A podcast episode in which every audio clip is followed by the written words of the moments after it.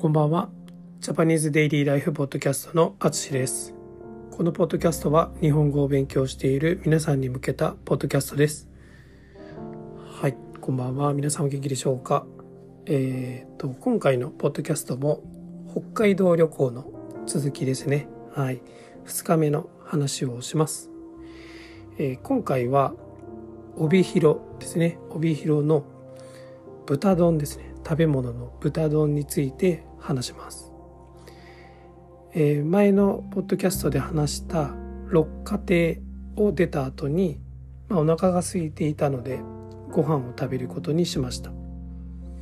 で帯広はあのこの豚丼っていうのが有名なんですね。はい。それでお昼ご飯は豚丼に決めました。えーこの地域の豚丼は120年ほどの歴史があります。すごく長いですね。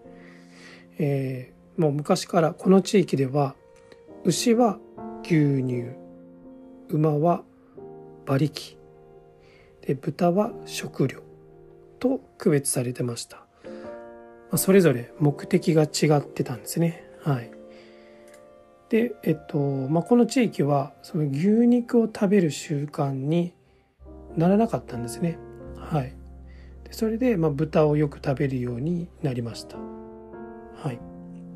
まあ、さらにその後ね、まあ、この豚を、まあ、もっと美味しく食べるために、まあ、うなぎのかば焼きをイメージした味付けになりました。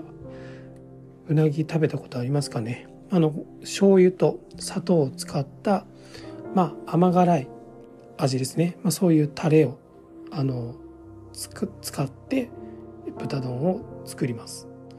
はい。でそういう豚丼が今も続いています。